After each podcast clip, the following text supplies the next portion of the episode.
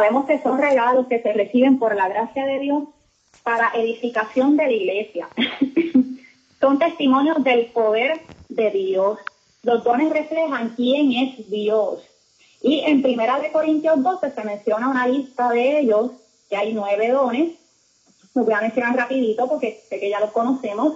Palabra de sabiduría, palabra de ciencia, don de fe, don de sanidades, don de milagros, don de profecías, discernimiento de espíritus, diversos géneros de lengua e interpretación de lenguas. Cuando estamos hablando de fruto, el fruto es el testimonio de Cristo en nosotros. El fruto indica si en nosotros está el Espíritu Santo de Dios y evidencia si somos uno con Cristo. Bendito es Dios de gloria. Por eso dice la palabra que por sus frutos los conoceréis, porque los frutos son indicadores y muestran evidencia de lo que hay dentro de nosotros, dentro de cada ser humano y de cada cristiano. Y en Gálatas 5, 22 al 23 los menciona, ¿verdad? Y les voy a dar un repasito porque los hemos escuchado varias veces. Amor, gozo, paz, paciencia, benignidad, bondad, templanza, mansedumbre, fe. Esos son los, eso es, ¿verdad? Los componentes del fruto del Espíritu, porque la palabra siempre se dirige como uno. Cada una de esas áreas son componentes de un fruto. No es posible tener unos sí y otros no. Hay que mostrarlos todos. Entonces, eh, ¿en qué tiene que ver verdad, el tema que hablamos? El fruto del Espíritu antes que los dones. Porque es posible tener dones aun cuando no hay frutos. Es posible manifestar los dones sin tener el fruto del Espíritu. Pero en esta media hora el Señor quiere recalcarnos que lo más importante es el fruto del Espíritu. Cuando tenemos dones, es una bendición muy especial, ¿verdad?, de parte del Señor. Pero si no tenemos el fruto del Espíritu, es grave, porque esto nos lleva a condenación. Recordemos que el fruto es igual a ser uno con Jesús. Solamente podemos mostrar o tener el fruto del Espíritu cuando somos uno con Jesús. ausencia de fruto, ausencia de fruto en la vida del cristiano, lo que evidencia es que no hay unidad con Jesús. Por eso es que es peligro y es grave, porque si no hay unidad con Jesús, no podemos tener salvación. Separados de Él, nada podemos hacer. Gloria al Señor. Así que aún cuando tengamos dones, si no están los frutos, porque son cosas que van separadas y más adelante lo vamos a explicar un poquito mejor, podemos tener, eh, ¿verdad?, correr el riesgo de condenación. Y hay unos ejemplos en la Biblia que quiero traer. El primero está en Mateo 7, 21 al 23. Y dice la palabra en el nombre poderoso de Jesús. No todo el que me dice Señor, Señor, entrará en el reino de los cielos, sino el que hace la voluntad de mi Padre que está en los cielos. Muchos me dirán en aquel día, Señor, no profetizamos en tu nombre, y en tu nombre echamos fuera demonios, y en tu nombre hicimos muchos milagros. Y entonces les declararé, nunca os conocí, apartados de mí, hacedores de maldad. Podemos ver claramente que estos hombres que el Señor Jesús mencionó aquí, ellos tenían dones, porque ellos hacían milagros, señales, prodigios, aleluya, en el nombre de Jesús. Pero aún así, vemos que con todos los dones que manifestaron, se perdieron, porque Jesús se enajenó de ellos. Y Jesús hizo unas aseveraciones muy serias aquí. Les dice, nunca los conocí, apartaos de mí, hacedores de maldad. Son palabras mayores. Hay otro ejemplo que quiero traer de cuando, ¿verdad? Es posible tener los dones en ausencia de fruto, lo cual conlleva a condenación. Y está en Primera de Corintios, el libro de Corintios, ¿verdad? Voy a hablar un poquito del libro de los Corintios completamente. Voy a tocar algunos capítulos a modo de mencionar para que podamos validar la información que el Señor ha querido traernos en esta hora.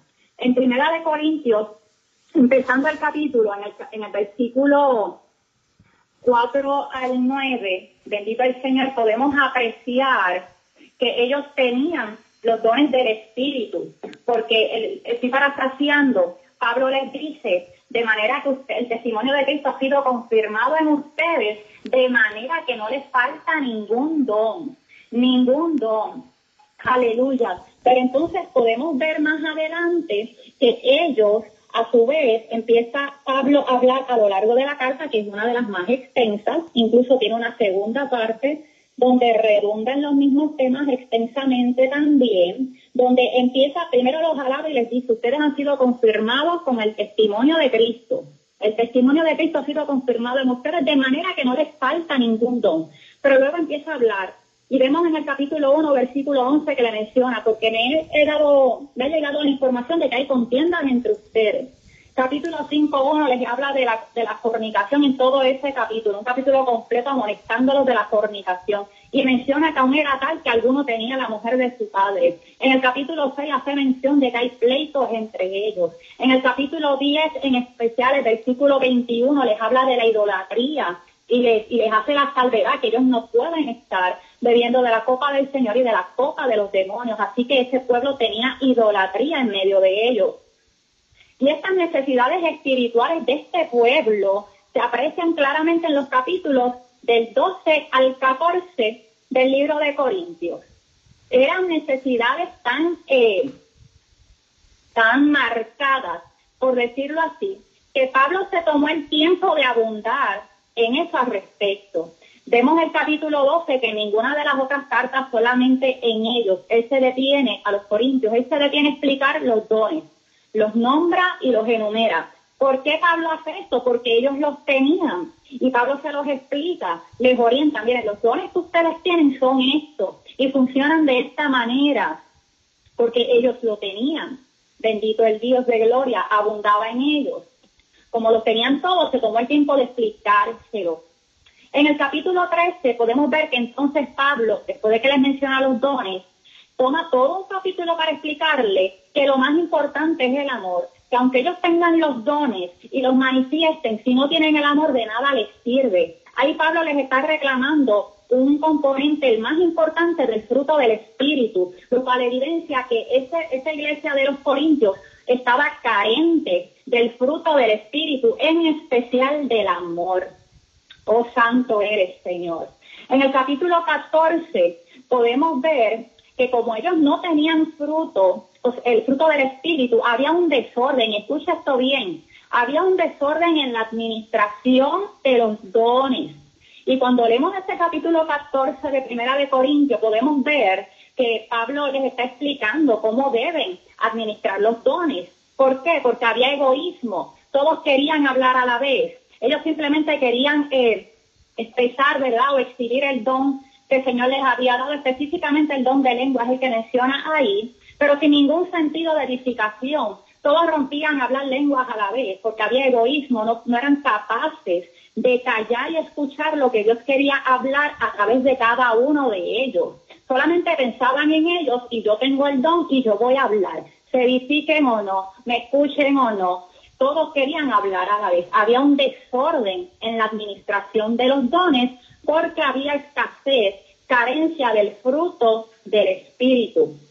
Oh santo eres Señor. Y específicamente en el versículo 33 del capítulo 14 expone que tenían, que ellos no tenían la paz, que era parte del fruto del Espíritu, que lo que tenían era confusión. Pablo les hace la salvedad. Tienen que seguir las instrucciones, porque Dios no es un Dios de confusión, sino un Dios de paz. Así que les está diciendo que carecen de paz, otro componente del fruto del Espíritu, y que están manifestando las obras de la carne. Y esto se repite en la segunda carta de los Corintios, que es una de las más largas también del Nuevo Testamento, donde él redunda en lo mismo. Y tanto es la condición de este pueblo, aunque tenían dones, aleluya, que él ya él tenía esa segunda carta diciéndole, yo me tengo que cuando vaya a ustedes, yo los, yo los va, voy a hallar a ustedes llenos de envidia, de contienda, de divisiones, de maledicencia, murmuraciones, soberbias y desórdenes. ¿Qué Pablo le estaba diciendo ahí? Yo me temo que aunque ustedes están manifestando los dones, Oh, gloria a Jesús, cuando yo vaya a ustedes, ustedes lo que van a estar mostrando son las obras de la carne. Ustedes están carentes del Espíritu Santo. Y vemos que Pablo, ¿verdad?, hace un esfuerzo por llamarlo a capítulo. Y esto contrasta grandemente con otras de las cartas que él escribía. Y me llamaba mucho la atención la carta de Primera de Tesalonicenses. aleluya, que desde el primer capítulo, primero que la carta es breve, concisa, muy preciosa, desde el primer capítulo, Pablo empieza a exaltar, a elogiar, aleluya, el amor, la fe, el gozo, la conversión de la idolatría que había tenido este pueblo. En este capítulo podemos apreciar que la iglesia en Tesalonicenses, a diferencia de la de Corintios, era una iglesia que tenía los dones y el fruto del Espíritu, porque lo menciona. En el capítulo 1, versículos 5 al 6, Pablo hace en la declaración de ellos habían recibido el Evangelio de poder, por lo cual ellos, en ellos estaba la manifestación de los dones. Ellos habían recibido poder. Y también dice que habían sido imitadores de Pablo. Y Pablo, ¿verdad? A lo largo de esta breve carta, elogia el ejemplo, los usa como ejemplos para el resto de las, para el resto de las iglesias y los felicita. Y simplemente Pablo se limita a hacerle unas exhortaciones para qué? Para que abundaran más y más. Así lo dice, más y más. Tenemos los frutos, pues entonces hay que abundar más y más en ellos.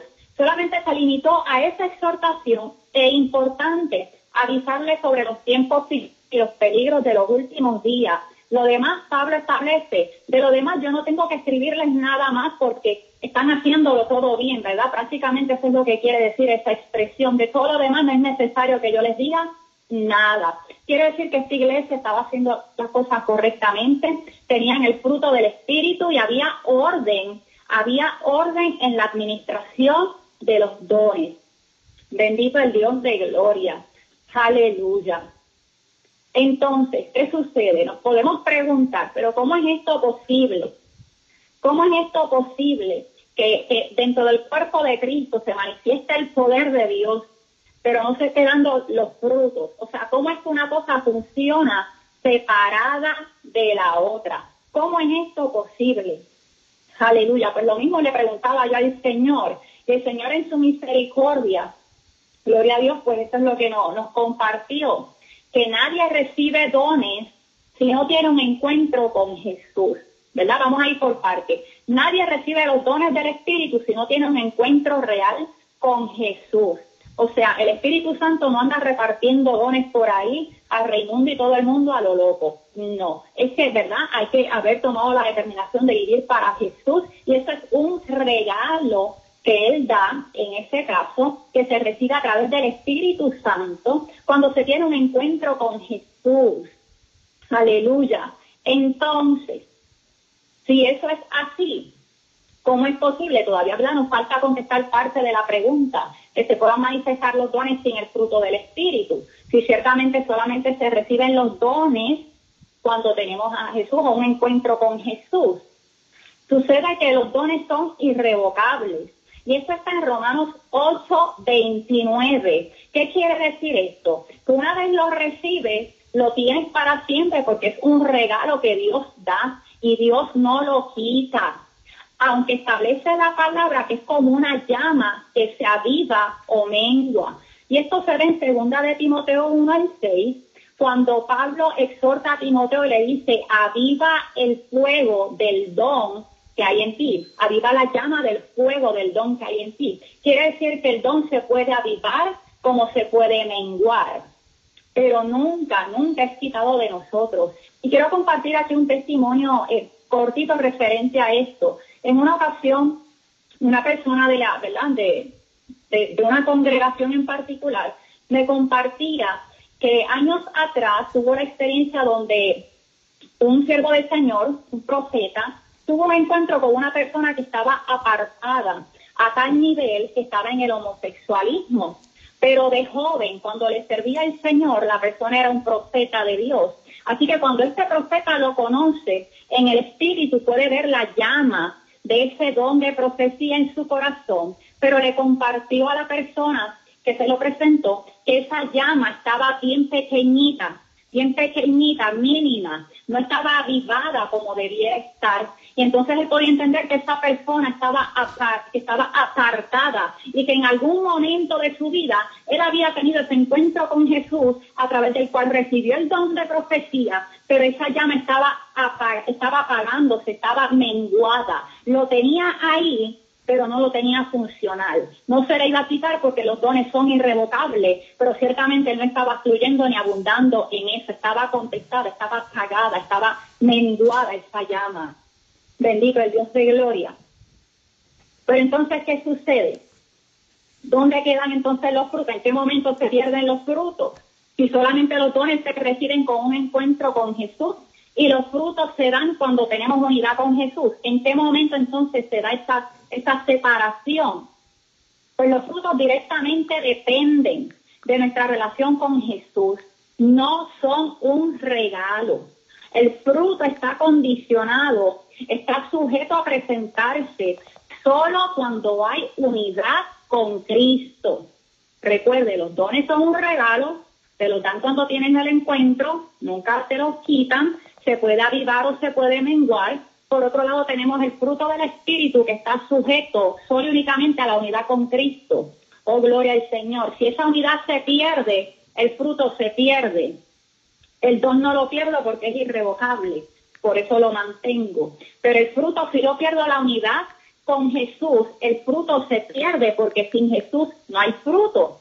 Bendito el Dios de gloria. Entonces, ¿por qué Jesús le dice a estos hombres de los cuales leímos en el pasaje de Mateo, que tenían los dones, que los manifestaban? ¿Cómo es posible que Jesús les diga a ellos, yo nunca los conocí, si en un principio como único ellos recibieron el don, fue teniendo un encuentro con Jesús. Lo repito porque sé que esto es un poquito profundo. Aleluya. ¿Cómo es posible que entonces Jesús le diga a los hombres de Mateo que habían manifestado los dones, los cuales solamente se reciben cuando tienen un encuentro con Jesús a través del Espíritu Santo por gracia, como un regalo? ¿Cómo es posible que entonces Jesús les diga, apártense de mí porque yo nunca los conocí? La respuesta está en Ezequiel 18, 24 y dice la palabra del Señor. Mas si el justo se apartare de su justicia y cometiere maldad e hiciere conforme a todas las abominaciones que el impío hizo, vivirá él. Ninguno de las justicias que hizo le serán tenidas en cuenta por su rebelión, con que prevaricó y por el pecado que cometió. Por ello morirá. Aleluya. Aquí lo leo otra vez. Dice, mas si el justo se apartare de su justicia y cometiere maldad, e hiciera conforme a todas las abominaciones que el impío hizo, vivirá él. Ninguna de las justicias que hizo le serán tenidas en cuenta por su rebelión con que prevaricó y por el pecado que cometió, por ello morirá. ¿Cuál fue el pecado de estos hombres que leímos en Mateo? Dejar a Cristo. Dejaron a Cristo, rompieron esa unidad, ese fue su pecado, por lo cual ya no tenían el fruto, por lo cual ya no tenían salvación, pero aún tenían los dones porque en algún momento los recibieron de Él y fue un regalo que Dios no les quita porque los dones son irrevocables. Pero entonces, ¿qué sucede? En ese caminar cometieron un pecado, una abominación, como dice este texto. Ellos se apartaron de su justicia. Y dice el texto que acabamos de leer que eso es revelación, una rebelión. Por su rebelión, entonces, ninguna de sus justicias que hicieron, entiéndase, en algún momento haberse encontrado con Cristo, les será tomada en cuenta, sino que por el pecado que cometieron, por ellos morirán.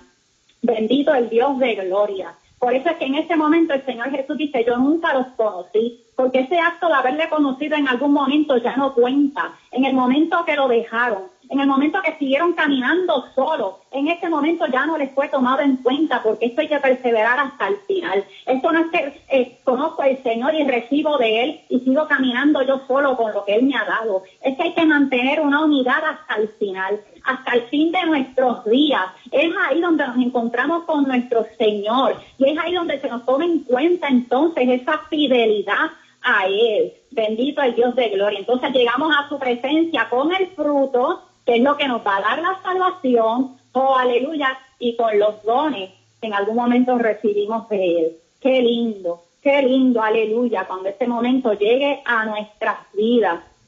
Bendito el Dios de gloria. Él demanda que esta unidad sea hasta el fin de nuestros días. Él demanda que el fruto del Espíritu abunde en nosotros y sea de buena calidad. Oh, gloria a Dios. Si no hay fruto, eso significa que no hay unidad. Aunque tengas los dones, cuidado con esto. Y por ende, si no hay fruto, no hay salvación. Donde no está el fruto del Espíritu, abundan las obras de la carne.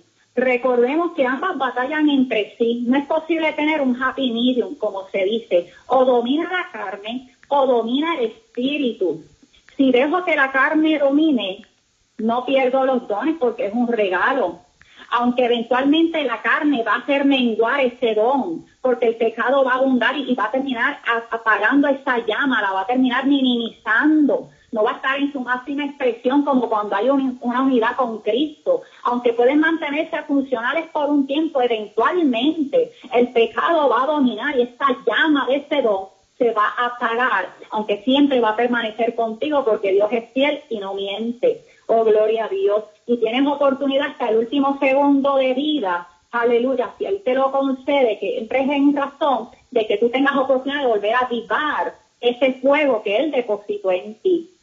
Importante recordar que el don no nos hace salvos. Lo que nos hace salvos es el fruto del Espíritu. ¿Y por qué el Señor trae esta palabra en esta tarde? Porque nosotros como iglesia, oh gloria a Dios, y estoy segura, ¿verdad? Como pueblo del Señor en general, ya sea que pertenezcamos a la misma congregación o no, Sabemos que hay un avivamiento que está despertando, que el Señor está repartiendo dones a su pueblo por su gracia, no por lo que no por lo que los merezcamos, no porque estemos verdad haciendo las cosas bien, simplemente porque hayamos tenido un encuentro con él él por su gracia, porque eso no hay manera de comprarlo, eso no hay manera de ganarlo, por mejor que nos portemos o por más que nos consagremos, tenemos que reconocer que es por su gracia, por su gracia. Él está repartiendo dones en su pueblo, pero hoy ha querido recordarnos que eso no nos salva, que eso da testimonio de quién es Él, de que Él es real, de que Él es poderoso, pero que antes que los dones tenemos que buscar abundar en el fruto del Espíritu, porque es lo que nos identifica como verdaderos siervos de Cristo. Ese fruto de amor, de paz, de paciencia, de benignidad, eso realmente es lo que va a evidenciar que Cristo mora en nuestros corazones y que somos uno con Él, que esos son los que se van a encontrar con Él en la eternidad. Eso es lo importante, eso es lo indispensable, que para ser salvos, esa unidad tiene que permanecer hasta el fin de nuestros días. No podemos recibir del Señor Jesús los dones y dejar que los frutos se mueran, porque nos perdemos, porque vamos a condenación eterna, lo establece la palabra. No nos podemos desenfocar ni entretener. Otra cosa, y sé que el tiempo es breve, pero hay un grave peligro, porque cuando tenemos los dones, pero no está el fruto del Espíritu, o abundando y reinando sobre la carne, entonces esos dones a la larga o a la corta van a operar en nuestra contra va a haber desorden, no va a dirección del Espíritu Santo. Entonces, ¿qué es lo que se va a mover? Aleluya. En esos dones. Errores, tropiezos, heridas, egoísmo, altivez. Es peligroso. No podemos caminar sin Jesús. Lo más importante es la unidad con Él. Oh, aleluya, para que abunden los frutos para que abunden los frutos, que tenemos que pedir los dones y buscarlos. Amén, claro que sí, la palabra dice que hay que anhelarlos y pedirlos para edificación de la iglesia. Pero si no está el fruto del Espíritu, de nada nos sirve. Igual acarreamos condenación. Así que no podemos ignorar ni quitar mérito, que lo más importante es esa unidad con Cristo. Y los frutos es lo que evidencia. Examinémonos en esta hora cómo estamos en eso de los frutos. Hagamos un inventario espiritual qué tenemos que reforzar, qué tenemos que desarrollar, en qué área estamos abundando. Tenemos que estarnos y evaluarnos cómo estamos, cómo está nuestro fruto del Espíritu y trabajar con diligencia en eso cada día, cada día. Oh, aleluya. Señor, Oh, mi alma te alaba y te bendice. Gracias por la oportunidad de traer tu palabra, la palabra que a ti te ha placido porque la diste tú para compartir con tu pueblo en este tiempo, en esta media hora. Gracias porque es palabra pertinente, alineada con la obra que tú estás realizando con tu iglesia. Gracias por tu amor, gracias por tu paciencia. Dios mío, mira cada vida que ha escuchado esta palabra. Sella esta palabra en sus corazones y en su espíritu. Tráiselas a memoria, que puedan vivir, que puedan caminar enfocados, para que puedan ser exitosos y efectivos en ti, para que puedan encontrarse un día contigo, cara a cara y habitar en tu eternidad, que podamos presentarnos ante ti como fieles, oh Señor, y que tú nos puedas abrazar y recibir como aquellos a quienes tú has conocido Oh, porque has estado con nosotros desde el principio, desde que estamos en la tierra día a día. No han vivido un día fuera de tu presencia. Oh, gloria a Dios. Por eso cuando se encuentren cara a cara contigo no van a huir avergonzados, sino que van a levantar su cara. Oh, aleluya. Deseando y anhelando ese encuentro contigo para la eternidad. Gracias, Señor, que van en tus manos. Ayúdanos a serte fiel y a ser obedientes y sigue trabajando con nosotros, Padre. Queremos estar donde tú quieres que estemos, queremos estar a nivel, estar haciendo todas las cosas que tú esperas que hagamos. Para gloria y honra tuya, Señor, tuya es la gloria y honra de todo, Padre. En el nombre de Jesús. Amén.